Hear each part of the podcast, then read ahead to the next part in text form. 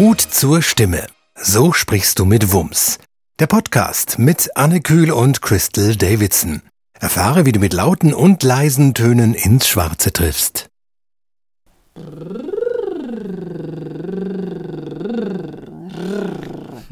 Anne, ich fange einfach schon mal an. Wir wollen ja heute sprechen über deutlich sprechen. Genau, da bin ich mit total aufgewärmter Stimme. Du kommst gerade frisch aus dem Stimmgym. Genau, aus dem Fitnessstudio für die Stimme. Das mache ich immer, bevor ich ans Mikrofon gehe. Das sind so meine Lieblingsübungen.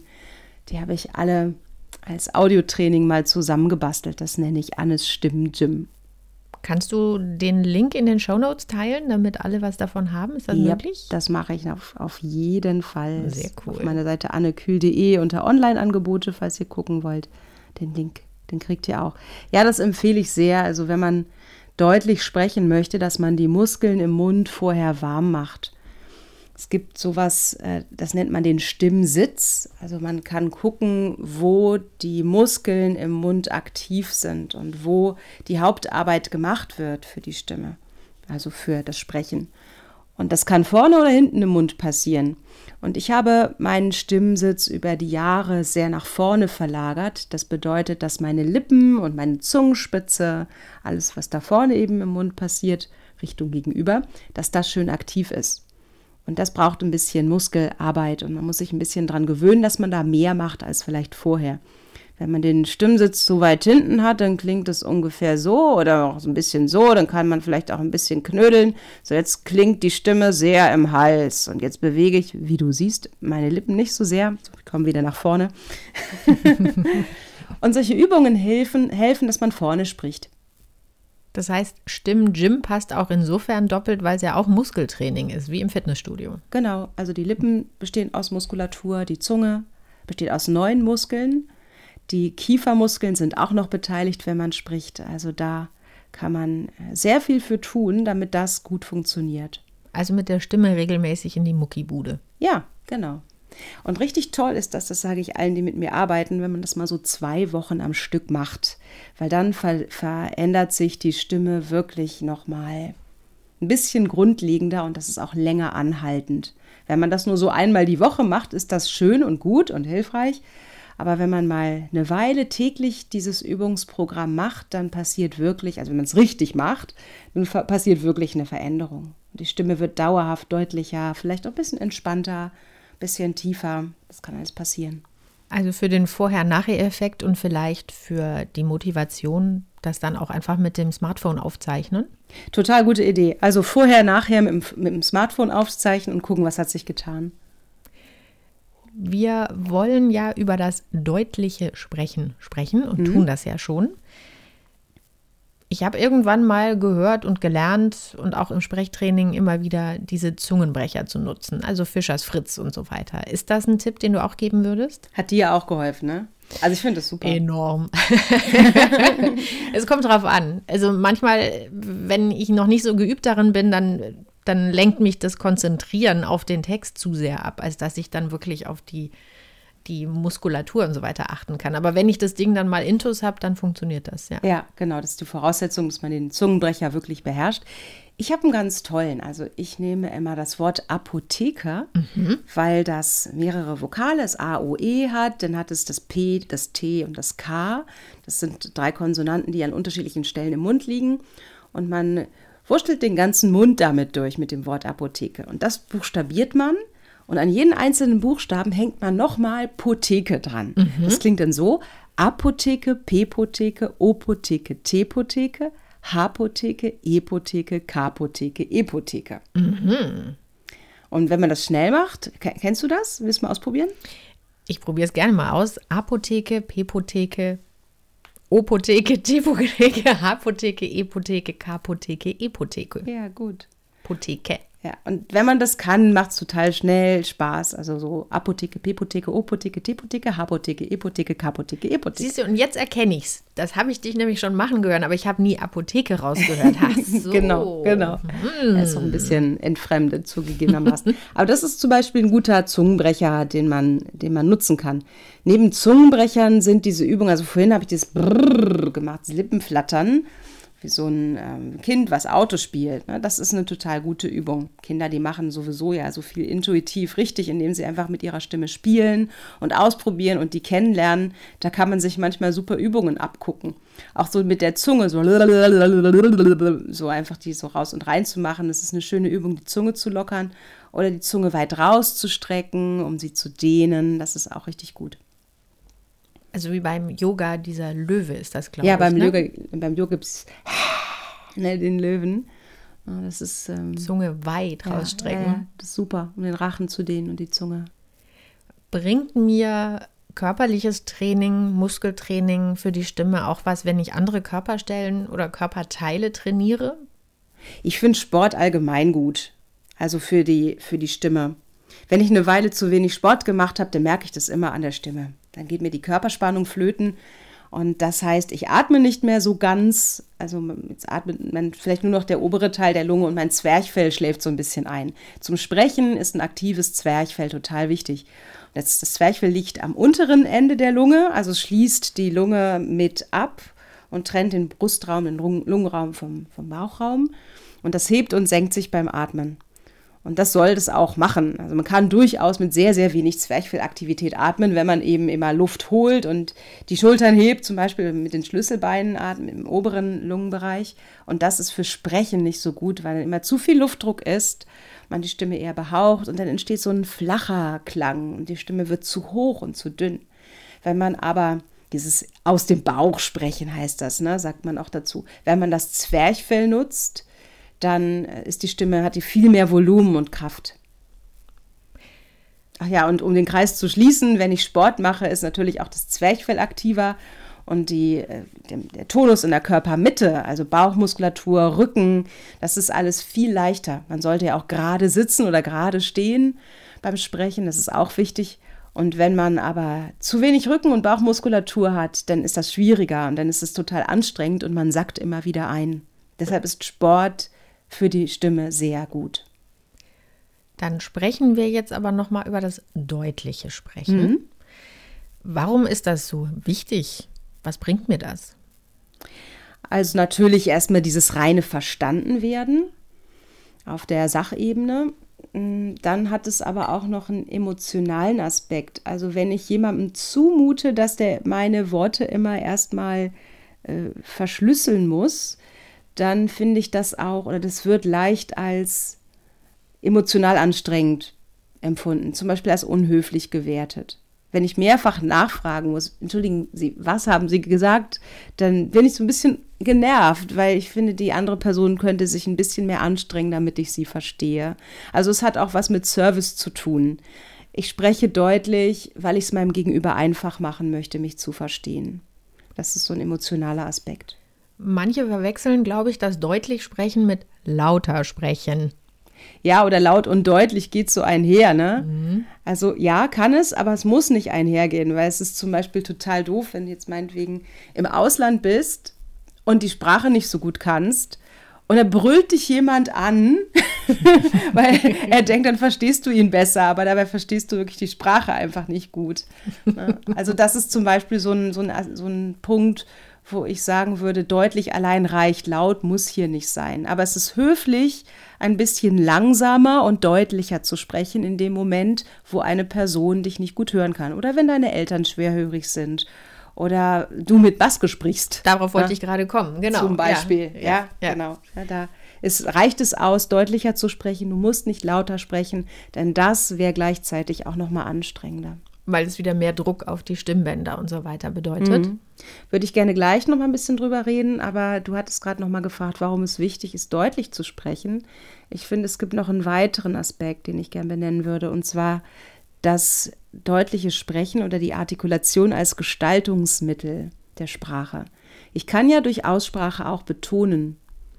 Mhm. Also nehmen wir mal an, ähm, ich möchte, dass wir ins Kino gehen und nicht ins Theater mhm. oder so. Ne? Also wenn ich mhm. etwas betonen möchte, dann spreche ich das besonders deutlich aus. Und das ist äh, schön, wenn ich das dann auch kann. Mhm. Also das, da kann man ein bisschen mit ausprobieren. Also Tipp an euch, wenn ihr zuhört, nehmt mal irgendeinen Text, den ihr mögt. Also ein Buch oder ein Gedicht oder sowas und sprecht es mal. Und probiert mal aus, nur mit der Deutlichkeit zu spielen und, und, Worte hervorzuheben durch die Artikulation. Manchmal gibt es Worte, die das richtig einladen in einem Text, die richtig deutlich auszusprechen. Und versucht mal, deutlich zu sein, ohne dabei besonders laut zu werden. Mhm. Das zu trennen und das ist vielleicht eine Übungssache für viele. Stelle ich mir auch als gute Vorbereitung für eine Rede oder einen Vortrag vor. Total. Da sollte ich ja sowieso das Ganze vorher laut mal gesprochen haben, um, mhm. um mich selber dabei auch mal zu hören, zu gucken, wo sind denn die Stolperfallen für meine Zunge und eben mein, mein Sprech Sprechapparat. Mhm. Und da dann eben auch zu gucken, wo kann ich mit sehr bewusst gesetzter Deutlichkeit auch mehr herausarbeiten. Ja. Und während ich dir zusehe und zuhöre, sehe ich, du machst eine Gestik mit bewusst gesetzter Deutlichkeit. Hast du gerade so eine Handgestik gemacht, so, so kleine Punkte in die Luft gesetzt mit den Fingern. Und das geht häufig einher. Also das ist auch nochmal ein guter Tipp. Was du im Übrigen gerade auch Mach ich machst, auch. Ja. Ne? Also ich spreche deutlicher, wenn ich die Hand dazu einsetze. Das ist auch eine Möglichkeit, den Stimmsitz mehr nach vorne zu verlagern, weil äh, die ganze Körpervorderseite aktiver wird, wenn ich Gestik einsetze. Das hat auch damit mit der Balance zu tun, also welche Muskeln werden aktiv. Also wenn du einfach mal die Hände nach vorne streckst, dann merkst du, das Körpergewicht verlagert sich nach vorne. Mhm. Und um den Körper dann gerade zu halten, muss die Bauchmuskulatur, Brustmuskulatur und so weiter einfach mehr arbeiten. Mhm. Und das hat auch Auswirkungen auf die Gesichtsmuskulatur, also auch die Lippen und die Zunge. Also die Hände einzusetzen hat auch ein Vorteil für eine deutliche Artikulation. Manche versuchen, glaube ich, jetzt beim Maske tragen auch das auszugleichen, indem sie noch mehr gestikulieren. Bei mir sind es, glaube ich, die Augenbrauen, die da noch mehr mitarbeiten müssen. Wie ist das bei dir? Was machst du? Ich fuchtel echt rum. Also ist jetzt zum Glück lange nicht vorgekommen, aber ähm, im ersten oder zweiten Lockdown habe ich ein Seminar mit Maske gegeben. Ich kenne Leute, die das immer noch täglich müssen, also die medizinischen Bereich Seminare geben, hohen Respekt hiervor. Das ist nämlich wirklich sehr anstrengend, laut von der Gruppe zu sprechen mit Maske. Oder Bäckereiverkäufer oder sowas. Also mit Maske sprechen ist viel anstrengender. Und was ich intuitiv tue, ist viel mehr Gestik, um das, was mit meinem Gesicht normalerweise passiert, zu kompensieren. Also ich habe wirklich sehr große Gestik gemacht in diesem Seminar und mich viel mehr bewegt. Also ich nehme für mich mit nochmal, ich kann mir das lauter Sprechen ersparen, indem ich einfach deutlicher spreche. Mhm. Damit schone ich zum einen meine Stimme und auch meine eigenen Kräfte. Mhm. Wie ist das mit dem deutlich sprechen, wenn ich Dialekt spreche oder eine dialektale Einfärbung oder sowas habe? Manche Dialekte wirken ja sehr nuschelig. Mhm. Ja, wenn das Ch als Sch ausgesprochen wird zum Beispiel, ne, dann wirkt es nuschelig. Aber ich finde, ein Dialekt muss gar nicht unbedingt undeutlich sein. Es ist halt einfach nur eine andere Sprache. Und mhm. die kann man genauso deutlich aussprechen. Also man muss nicht, um deutlich zu sprechen, seinen Dialekt abtrainieren, sondern man muss innerhalb des Dialektes auch die Laute genauer voneinander differenzieren. Also du kannst ja ein sehr deutliches sagen, ähm, ich, ja, kannst du sehr, sehr deutlich sagen. Es muss ja nicht genuschelt sein, nur weil es ein Sch ist. Das heißt, Dialekt wäre jetzt auch nichts, was du den Leuten pauschal abtrainieren wollen würdest. Nö, möchte ich gar nicht. Ich finde Dialekte schön, wenn ich sie verstehe. und hier, hier unterscheide ich zwischen Dialekt und dialektaler Färbung. Mhm. Ich kenne sehr viele Leute, also hier in Hamburg wohnen ja Leute aus aller Welt und Menschen, die eben aus einem anderen Teil von Deutschland kommen und eine leichte dialektale Färbung haben, sodass man einfach hört, wo sie herkommen. Du ja auch, ne? Du kommst aus dem Allgäu, ne? Also ich bin da aufgewachsen, ja. Ja, sprichst du noch Allgäuisch? Ja, ein bisschen schon. Ein bisschen schon. Das kann ich schon machen. Mhm. Ich habe eine Freundin da, wenn ich die besuche und wir sind irgendwie auf dem Dorf unterwegs, man, ich, die verstehe ich echt nicht. Also Allgäuisch, echtes Allgäuisch finde ich unverständlich. Aber die meisten Menschen, die im dialektalen Gebiet wohnen und in einer Firma arbeiten oder äh, die, die nicht aus dem Ort kommt, die können schon Hochdeutsch sprechen einigermaßen. So dass sie einfach wissen, aha, dieses Wort vielleicht nicht sagen, weil das versteht man nicht. Dies versteht man nicht. Ne, ich versuche es gar nicht erst. Ich kann, Dialekte. ich kann Dialekte nicht mehr nachmachen. Naja, also die versuchen dann eben die Wörter zu vermeiden, die zum Dialekt gehören, weil sie wissen, okay, es ist eine Sprache für Eingeweihte. Das finde ich das Wichtige, dass man das Hochdeutsch so beherrscht, dass man verstanden wird. Aber ich finde, die dialektale Färbung, die stört nicht. Mhm. So. Okay, das heißt, der Dialektteil hat eher was mit Zugehörigkeit oder eben dann auch unter Umständen Abgrenzung zu tun. Also ich mhm. gehöre zu dieser Gruppe und du nicht. Ja, nutzen ja Aber Politiker auch, ne? Genau, absolut. Ja, gut, die müssen sich ja in ihrem Wahlkreis auch ähm, sozusagen, jetzt wollte ich anbiedern sagen, das ist aber so negativ, das meine ich gar nicht so. Ja. Aber die müssen natürlich die Sprache derer sprechen, die sie ja wählen sollen ja. und in, die sich von ihnen vertreten fühlen sollen. Mhm. Da ist das sehr stark, dieses Zugehörigkeitsthema. Aber undeutlich zu sprechen ist ja immer ein Abgrenzungsthema, weil ich damit ja eigentlich immer zum Ausdruck bringe, so habe ich dich vorhin verstanden, dass es mir fast egal ist, ob der andere mich versteht oder nicht. Kann sein. Also warum, was ist der Grund, warum Leute undeutlich sprechen? Was kann dahinter stecken? Es kann sein, dass man keine Lust auf Kommunikation hat. Also das höre ich häufig im privaten Bereich. Zu mir kommen ja öfter Menschen, die sagen, ja, meine Frau sagt, ich spreche immer so undeutlich. Oder äh, also in der Beziehung einfach, dass das ein Thema ist. Und dahinter steht ganz häufig, dass die Person in dem Moment einfach ihre Ruhe haben möchte und sich dann halbherzig auf eine Kommunikation einlässt und die Person vielleicht nicht anguckt und nicht aus ganzem Herzen jetzt eben spricht. Und klar ist die andere Person dann sauer, weil die natürlich die Aufmerksamkeit möchte. Und da hilft natürlich eine, äh, eine Entschiedenheit, dass man sagt, du ganz ehrlich, ich brauche mal fünf Minuten für mich, können wir nachher darüber reden. Oder äh, ich lese noch eben den Artikel zu Ende, ich bin gleich da. So, ne? Das, das hilft in dem Fall, um zu klären, möchten wir jetzt eigentlich reden oder nicht. Also ehrlich in aller Deutlichkeit und Freundlichkeit sagen, Nein. Ich kann jetzt gerade nicht.